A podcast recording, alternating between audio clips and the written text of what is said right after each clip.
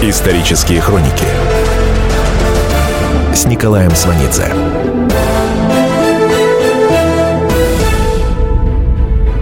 «1925 год был необыкновенно богат на самоубийство. В Ленинграде в 25 году в день происходило от 10 до 15 самоубийств. В 25 году самоубийств даже больше, чем в революционном 17-м. Причем крайнее отчаяние охватывало совершенно разные, можно даже сказать, противоположные группы советских граждан. Стреляются железобетонные коммунисты из-за НЭПа. Потому что НЭП – это опять деньги, это прощальный привет идеи равенства, это полный конец романтики. НЭП – это быт. Быт после разгула революции нестерпим до самоубийства. Хотя, конечно, не для всех. Некоторые участники революции и гражданской войны в 25 году переквалифицировались в советских миллионеров. Например, отдельные бывшие красные партизаны на юге сделали сногсшибательную бизнес-карьеру в овцеводстве. В 25-м их дочери отдыхали в лучших крымских санаториях, а сыновья покрупно играли в казино. Кончали с собой безработные. Главная экономическая идея руководства страны – срочно поднять промышленность любой ценой, в прямом смысле слова. Зампред Всесоюзного совета народного хозяйства Пятаков требует все средства, откуда бы они ни шли, гнать в основной капитал индустрии. По мысли Пятакова, эти средства можно легко получить, если повысить оптовые цены на промышленную продукцию. Оптовые цены повысили. Соответственно, тут же взлетели розничные цены. При этом закупочные цены на сельскохозяйственную продукцию остались прежними, то есть низкими. Промышленные товары покупать стало некому, они валялись на складах. Соответственно, прибыль предприятий устремилась к нулю – Соответственно, и зарплата рабочих. Безработица пошла неумолимо вверх. Пособия по безработице получали менее 10% состоящих на учете на бирже труда. Кстати, в конце 20-х именно по столичным спискам биржи труда людей будут арестовывать и направлять на работу в ГУЛАГ уже по системе принудительной занятости. Мы помним, вы, кажется, искали работу. Пожалуйста. Московская биржа труда находилась в Рахмановском переулке, называлась Рахмановка. Так вот, в 25 году пособие по безработице равнялось голодному пайку образца 19 года и выдавалось только одному члену семьи безработных. При утрате документов о рабочем стаже и независимо от количества детей пособие не выдавалось. В особенно взвинченном состоянии пребывали демобилизованные красноармейцы, которые не находили себе работы в течение всех лет, прошедших после гражданской войны. Среди мужчин безработных больше самоубийств, чем среди женщин – Пятаков на пленуме ЦК в июле 26 года сказал, что советской экономике кризисы свойственны, так же, как и капиталистической экономике. А в сентябре 26 года Президиум ВЦСПС в резолюции признал свою полную беспомощность в экономической борьбе с безработицей. До первой сталинской пятилетки оставалось два с половиной года. Она будет совершенно свободна от экономических законов. В 25 году в столичных гостиницах, рассчитанных на иностранцев, полно народу. Очень много проституток. Мужчины трех категорий – воры, взяточники и портработники разного уровня. К ночи затевались драки с поножовщиной. Иногда с криками «Я член партии с 17 -го года». Среди членов партии с дореволюционным стажем есть особая категория лиц, которые в 25 году также кончались с собой. По сталинской терминологии их можно было бы назвать троцкистами – Хотя, строго говоря, они такими не являлись. Это люди, которые клюнули на статьи Троцкого под общим названием «Новый курс». Они искренне среагировали на его слова о засилии бюрократии в партии, о необходимости свободы критики и свободы печати, о партийной демократии. Троцкий через полгода отступился от своих слов, сказал, что никто не хочет и не может быть правым против своей партии. Троцкий сказал, что правым можно быть только с партией – те, кто понадеялись на партийную демократию, пускали себе пулю в лоб. Им было из чего. С гражданской войны у всех осталось оружие. Они по привычке еще спали с револьвером под подушкой. После гражданской, после продотрядов они стрелялись в знак неподчинения партийной дисциплине, как будто впервые ее разглядели и попробовали ее на вкус. Стрелялась и студенческая молодежь, начитавшаяся нового курса Троцкого. Юные барышни, не слыхавшие о Троцком, травились вероналом – Самоубийство было в моде в СССР в 25 году. Смерть Сергея Есенина в самом конце 25 года выбивается из этой тенденции по одной простой причине. Это смерть очень большого таланта.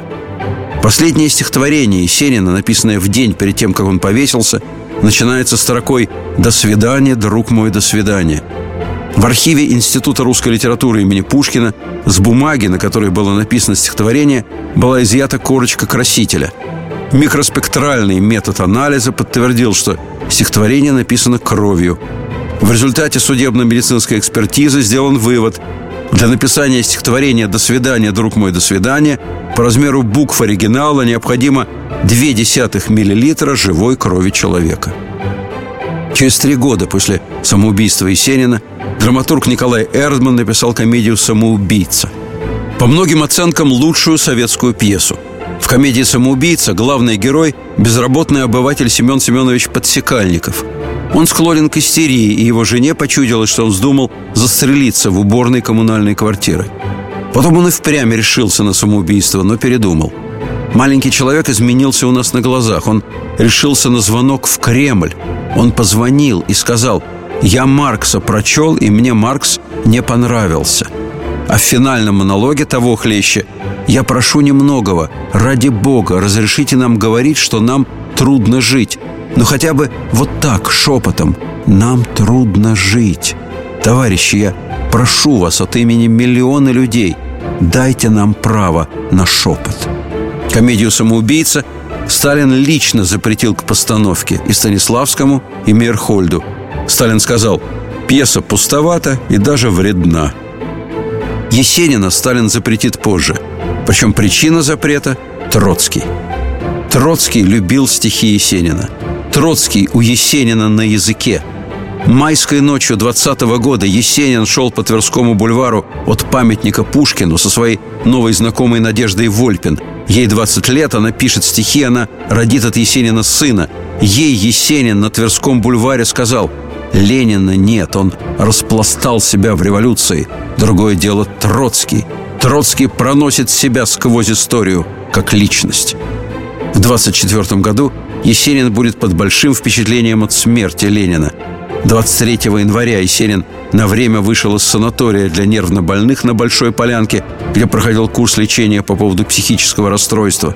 Он прошел дворами за Москворечье и присоединился к толпе, которая сопровождала гроб Ленина на пути в колонный зал. В колонном зале Есенин стоял несколько часов. Исторические хроники с Николаем Сванидзе. Год 1925. Когда Есенина не стало, некролог написал Троцкий. Горький так и сказал. Лучше всех написал Троцкий.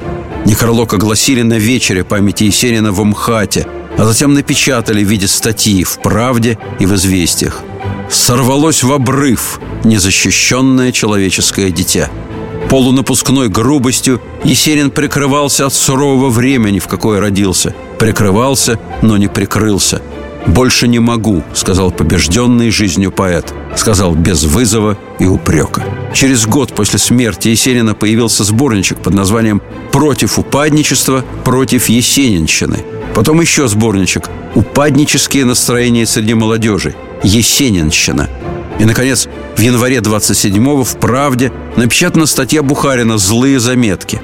В 27-м Бухарин – член Политбюро и главный редактор «Правды». У Бухарина пик любви к Сталину.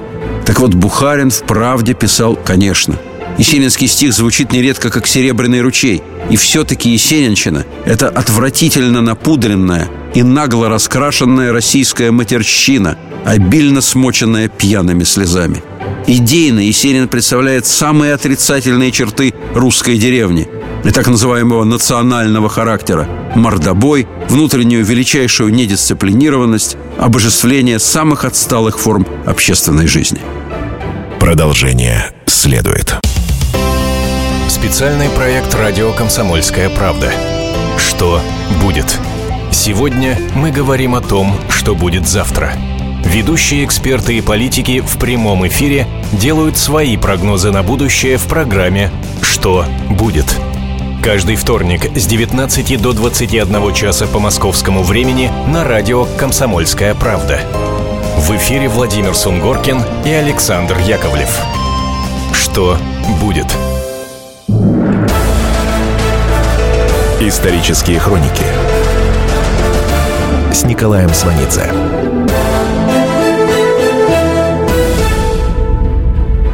За два года после смерти Есенина в 25 году советский политический рельеф упростился.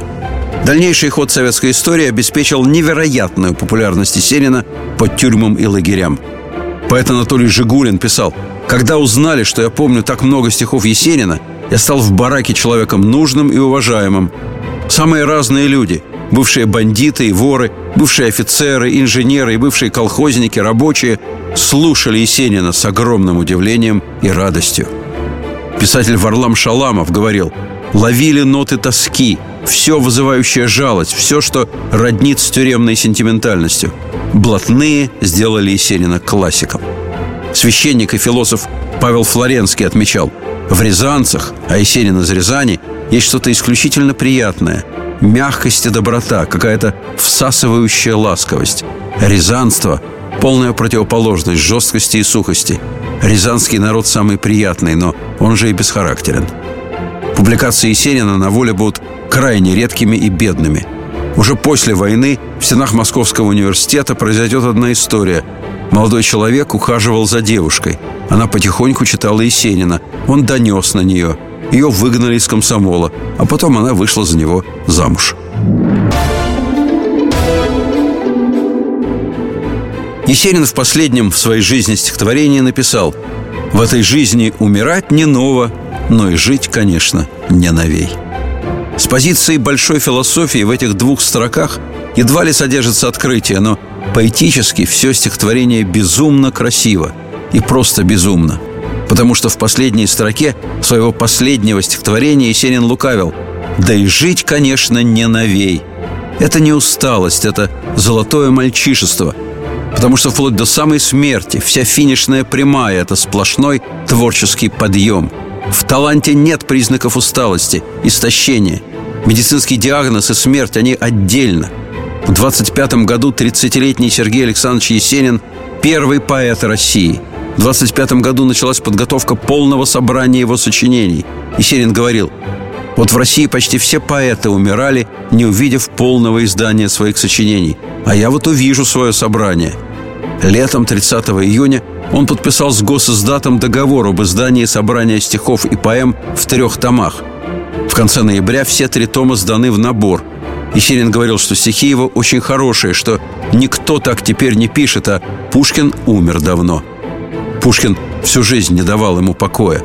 Пушкин – цель, от которой можно сойти с ума. Расстояние между ними сократилось до минимума в день похорон Есенина, когда на доме печати растянули траурный транспарант. Тело великого национального поэта покоится здесь. Его гроб трижды проносили вокруг памятника Пушкину. Траурное мероприятие стало также около Пушкина. Стихи читал актер художественного театра Качалов, хороший знакомый Есенина. В первых рядах многотысячной толпы Последняя жена Есенина, Софья Андреевна Толстая, внучка Толстого. Играет военный оркестр, присланный Михаилом Лашевичем, заместителем Михаила Фрунзе. Фрунзе умер двумя месяцами раньше при неясных обстоятельствах на операционном столе в Боткинской больнице. Лашевич застрелится в 28-м. Здесь же режиссер Всеволод Мерхольд с женой Зинаидой Райх, бывшей супругой Есенина. Мерхольд бешено ревновал жену к Есенину. Анатолий Мариенгов писал – Помани ее Есенин пальцем, она бы от Мейерхольда убежала без зонтиков, дождь и град. Анатолий Мариенгов – многолетний близкий друг Есенина. В 19 году они спали в одной постели в комнате, которую снимали в квартире номер 43 в доме 3 по Богословскому переулку. На похоронах Есенина Зинаида Райх кричала «Ушло наше солнце!» и обнимала своих с Есениным детей, которых воспитывал Мерхольд. Есенин любил показывать фотографии дочери и сына знакомым. Карточки всегда носил в кармане. Есенин ушел от Райх за два месяца до рождения сына. Жилья у нее не было. Приют она с младенцем нашла в доме матери и ребенка на Остоженке. Это было совсем неплохо по тем временам.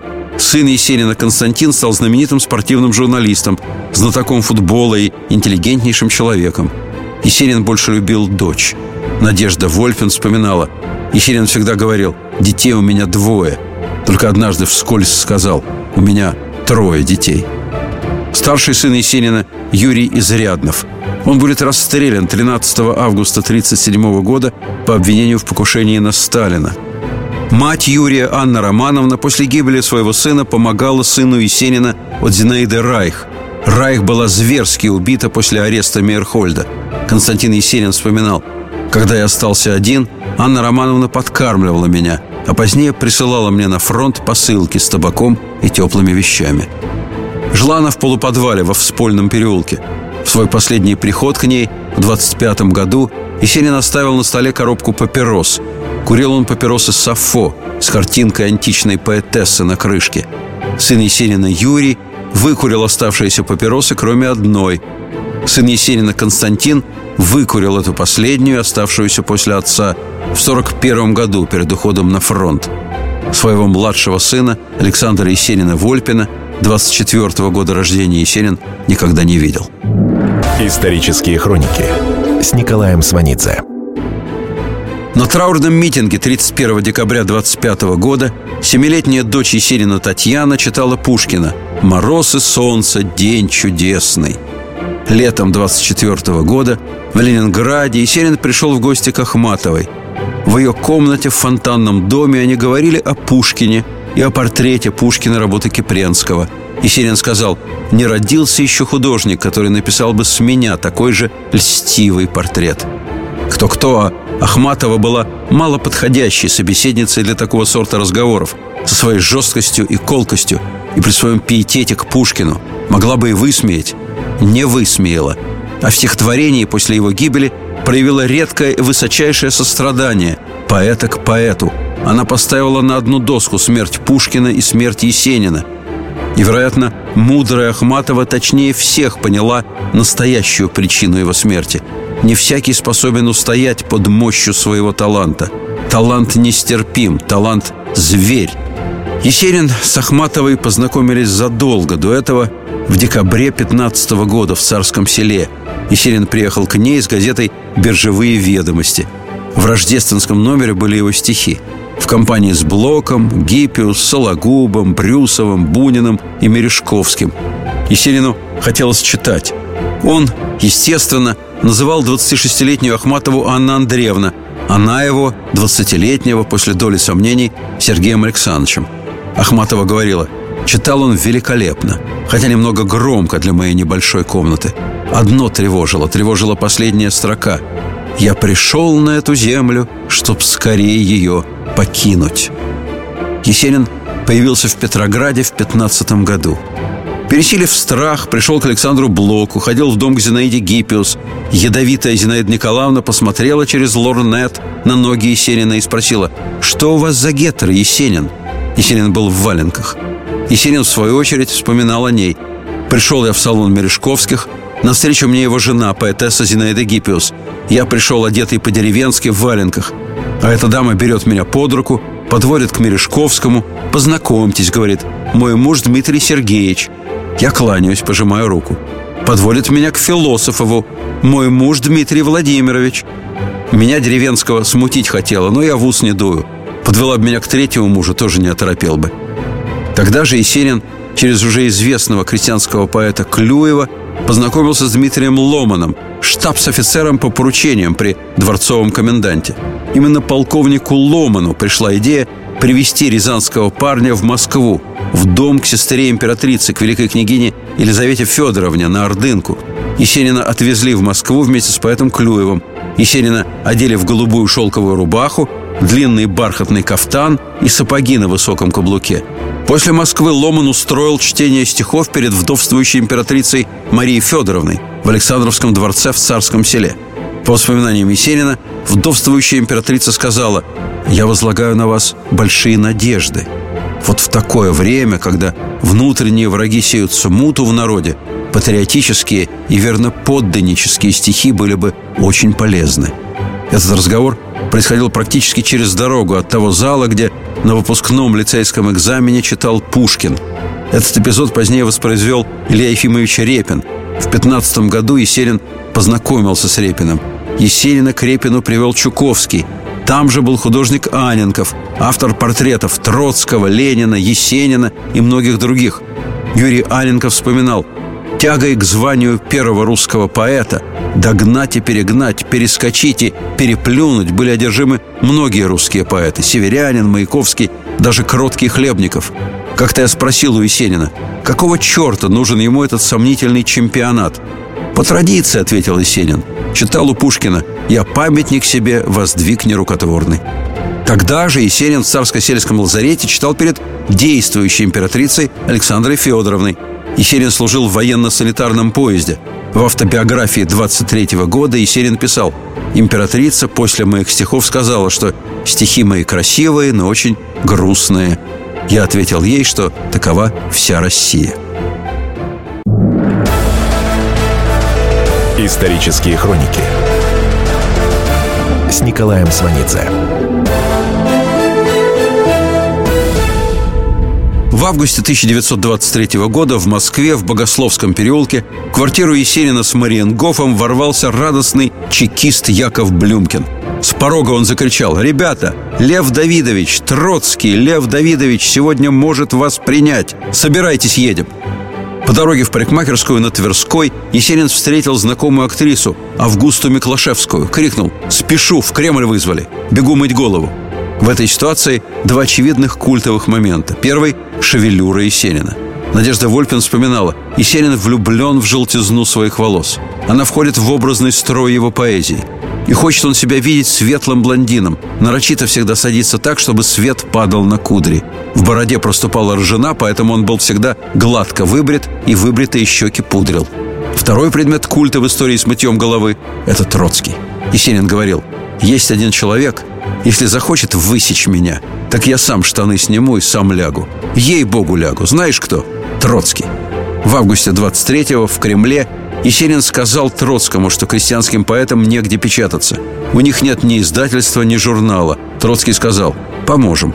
Вам будет выдана сумма на расходы, и вы будете печатать в журнале те произведения, которые вам придутся по душе. Разумеется, ответственность политическая и финансовая целиком ложится на вас, товарищ Есенин. Есенин поблагодарил Троцкого и отказался. Продолжение следует. Если всех экономистов выстроить в одну линию, они все равно будут показывать в разные стороны. Верное направление знает доктор экономических наук Михаил Делякин. Только он знает, кто такой Доу Джонс, где у него индекс, как его колебания влияют на мировую экономику и какое отношение он имеет к пиратам Карибского моря. Наш экономист расскажет об этом простым и понятным языком в программе «Час Делягина». Слушайте на радио «Комсомольская правда» по понедельникам в 17.05 по московскому времени.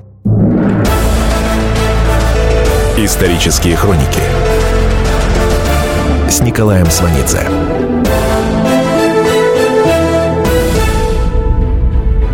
Год 1925. Лев Троцкий пригласил Сергея Есенина на прием в Кремль. Яков Блюмкин, который водил Есенина к Троцкому, сотрудник ВЧК, в недавнем прошлом левый СР, убийца германского посла Мирбаха и снова сотрудник ВЧК ОГПУ. На самом деле он безжалостный красный Джеймс Бонд, участник авантюр в разных точках земного шара, не чужд поэзии и поэтов – как-то раз Блюмкин в кожанке с наганом на боку шел за Николаем Гумилевым и читал ему в спину знаменитые строки из его гумилевских капитанов. Или бунт на борту обнаружив, из-за пояса рвет пистолет, так что сыпется золото с кружев с розоватых брабанских манжет. Гумилев остановился и холодно спросил, что вам от меня надо? Я ваш поклонник. Это свидетельствует о вашем хорошем вкусе, но меня не касается. Я хотел пожать вам руку, я Блюмкин. При этом имени от гумилевской холодности не остается и следа. Блюмкин, убийца Мирбаха, очень-очень рад. Гумилев улыбнулся и пожал руку Блюмкина. Гумилева расстреляли в 21 году. Блюмкин хвастался, что может внести в расстрельные списки кого угодно, как Господь Бог. Еще весной 18 года, до убийства посла Мирбаха, Есенин привел Блюмкина на именины к Алексею Толстому – Кивнув на Блемкина, Есенин предложил одной из дам. «Ходили посмотреть, как расстреливают в ЧК.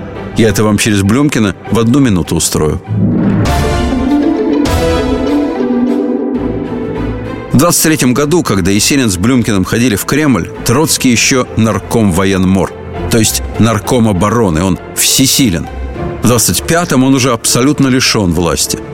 Этот промежуток времени, как раз между встречей Есенина с Троцким и смертью Есенина, этот короткий исторический интервал самый существенный, критический для всей последующей советской истории. Именно тогда Сталин окончательно входит во власть. Троцкого в 24 году не слышно. Конце 24 года Каменев при поддержке Зиновьева внес предложение об исключении Троцкого из Политбюро. Сталину было, несомненно, приятно, что удар по Троцкому наносится не его, а чужими руками. Сталин даже сказал, что он против исключения Троцкого из Политбюро. Но уже в январе 25 года на пленуме ЦК Сталин сделал доклад о Троцком и обвинил его в попытке превратить идеологию партии в большевизм без ленинизма. Такой человек, естественно, не может быть наркомом обороны.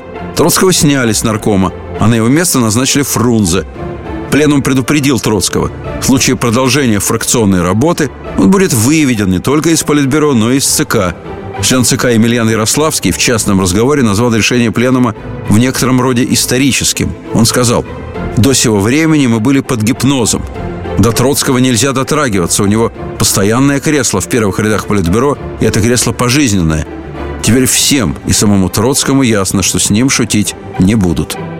Троцкий в воспоминаниях писал, что он уступил военный пост без боя, даже с облегчением, чтобы вырвать у противников орудие инсинуации насчет его военных замыслов.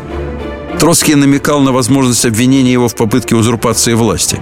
В конце апреля 25 года прошел слух, что где-то состоялась встреча Сталина и Троцкого, что будто бы они решили помириться, что Троцкий вскоре получит важный хозяйственный пост.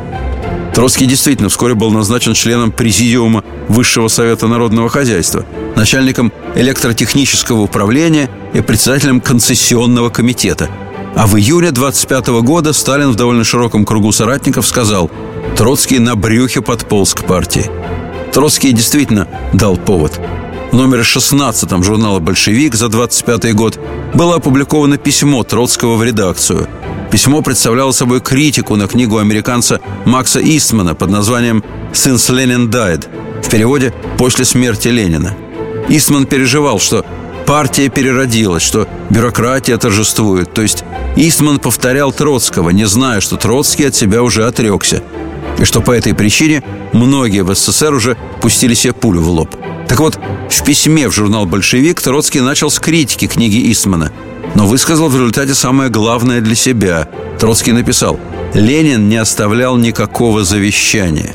То есть тем самым Троцкий сказал, что Ленин ничего не говорил о грубости Сталина и не разделял Сталина и Троцкого. Сама ситуация в партии исключала возможность такого завещания, продолжал Троцкий. Историю с якобы завещанием – раскручивала иммигрантская, буржуазная и меньшевистская печать. В Политбюро ЦК совершенно нет никаких обстоятельств, которые давали бы какое бы то ни было основание для опасения раскола. Все. То есть «я весь ваш», Иосиф Виссарионович, говорил Троцкий в 25 году. Вот после этого письма Троцкого Сталин сказал, что тот подполз к партии на брюхе. Большинство из тех, кто был в курсе, одобрительно смеялись сталинской шутки. Немногие были в ужасе от мгновенной и окончательной сдачи Троцкого. Исторические хроники с Николаем Сванидзе. В первой половине 25 года среди активных участников выдавливания Троцкого фигурировал Григорий Зиновьев, член Политбюро и глава Ленинградской парторганизации. Именно по его инициативе Ленинградский губернский комитет выступил с предложением об исключении Троцкого не только из Политбюро, но и из партии вообще – После победы над Троцким в конце 25 года Зиновьеву в голову пришла мысль развернуть наступление на Сталина. Зиновьев всерьез рассчитывал занять сталинское место. 18 декабря в Москве открылся 14-й съезд партии. С политическим докладом выступил Сталин. На следующий день политический доклад делал Зиновьев. 21 декабря, в день рождения Сталина, выступал член Политбюро, глава Моссовета Каменев. Он говорил – Лично я полагаю, что товарищ Сталин не может выполнять роль объединителя большевистского штаба. Именно в этот день, 21 декабря 25 года, Есенин ушел из психиатрической клиники на Пироговке в Бажениновском переулке. Есенин находился там с 26 ноября и лечился у знаменитого психиатра Ганушкина. Именно у Ганушкина он написал Клен ты мой опавший. Он совершенно измотан за последний год. Весь год, как и предыдущий, он постоянно писал. При этом он говорил, у меня нет соперников, и потому я не могу работать. Я потерял дар. И снова писал.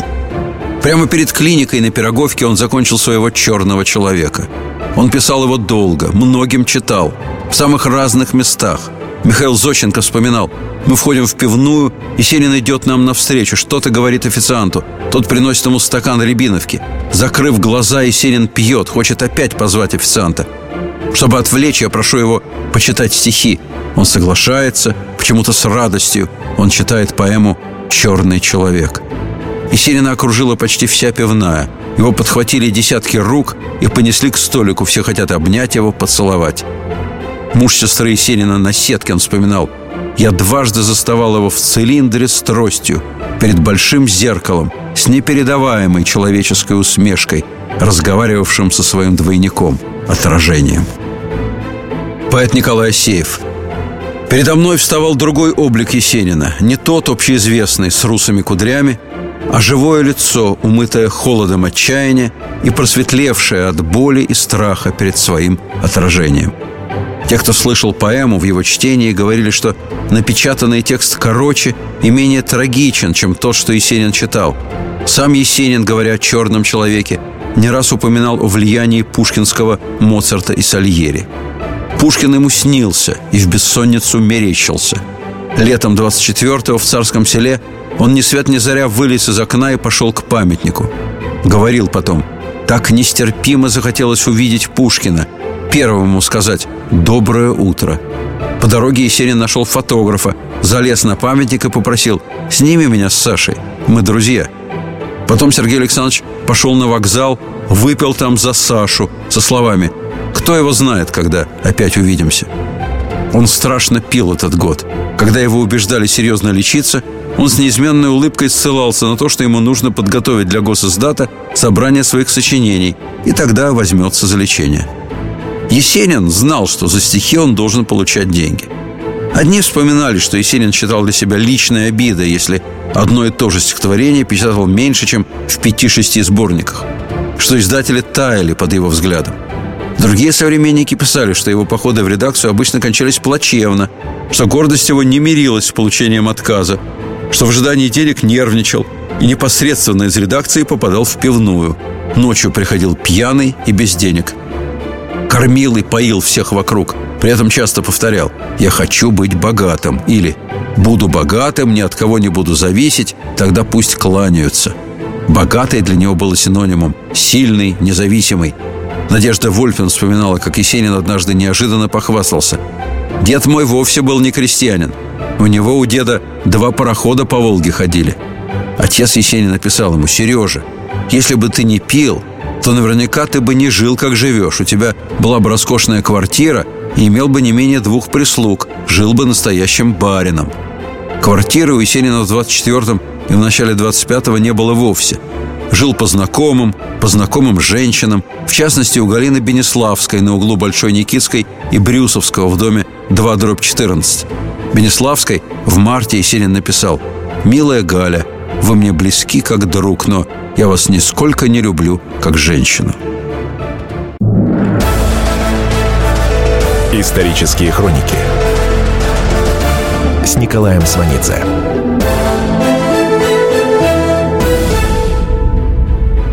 В годовщину смерти Есенина в декабре 1926 года Галина Береславская покончила с собой на могиле поэта. Она писала в период 23-25 годов Сергей Александрович уже не умел цепляться за возможности, не умел пробиваться. «Поймите», — твердил он, — «в мой дом я должен стучаться, а мне не открывают. Это им не простится. Пусть я буду жертвой за всех, за всех, кого не пускают. Это вам не фунт изюма. За меня все обозлятся. А мы все злые, вы не знаете, как мы злые, если нас обижают. Буду кричать, буду, везде буду. Посадят, пусть сажают, еще хуже будет. Поэт, критик, знакомый Есенина Георгий Иванов вспоминал Есенин чуть не каждую ночь кричал на весь ресторан, а то и на всю Красную площадь «Бей коммунистов, спасай Россию!» Всякого другого на месте Есенина, конечно, бы расстреляли. Вспоминал прозаик Андрей Соболь. Относительно Есенина в 24 году был отдан приказ по милиции доставлять в участок для вытрезвления и отпускать, не давая делу дальнейшего хода.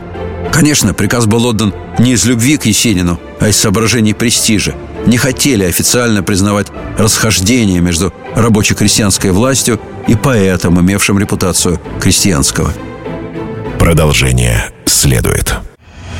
Здравствуйте. Меня зовут Дмитрий Соколов-Митрич. Я репортер. У меня очень важная работа. Я рассказываю хорошим людям истории про хороших людей. Мы все хотим менять мир к лучшему, но не все понимаем, что начать можно с себя и прямо сейчас. Я хочу познакомить вас с теми, кто однажды проснулся и решил начать жить по-другому. Программа «Шоссе энтузиастов» о людях, которые не побоялись изменить свою жизнь. Слушайте в пятницу в 21.00 по московскому времени. Исторические хроники с Николаем Сванидзе.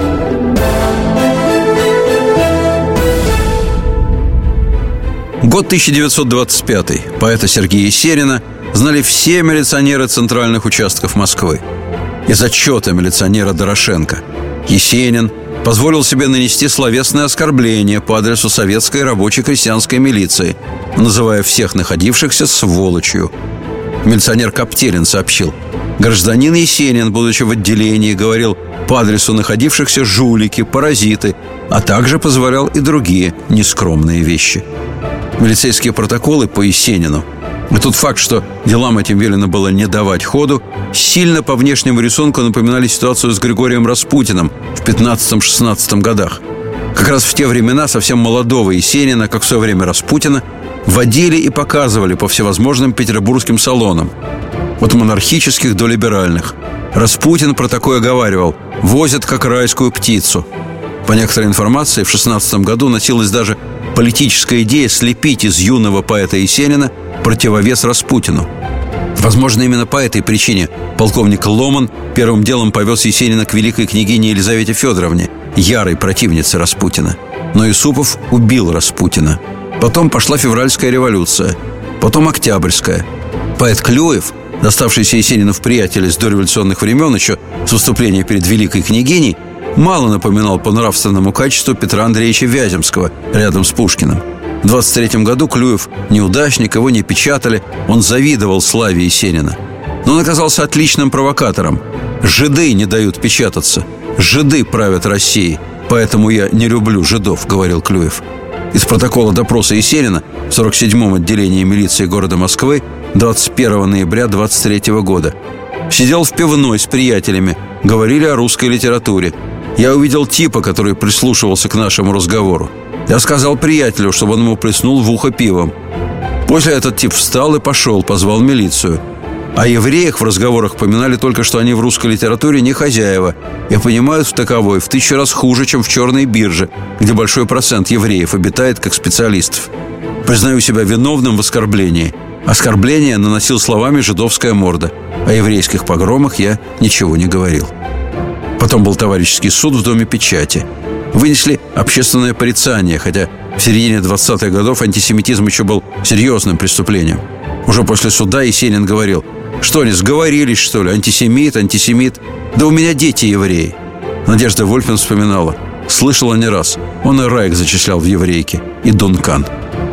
Со знаменитой танцовщицей Айсидорой Дункан Есенин познакомился в 21 году в мастерской художника Якулова на Большой Садовой, в доме, где потом появится булгаковская нехорошая квартира. Дункан в тот вечер не села со всеми ужинать, а расположилась в соседней комнате на кушетке.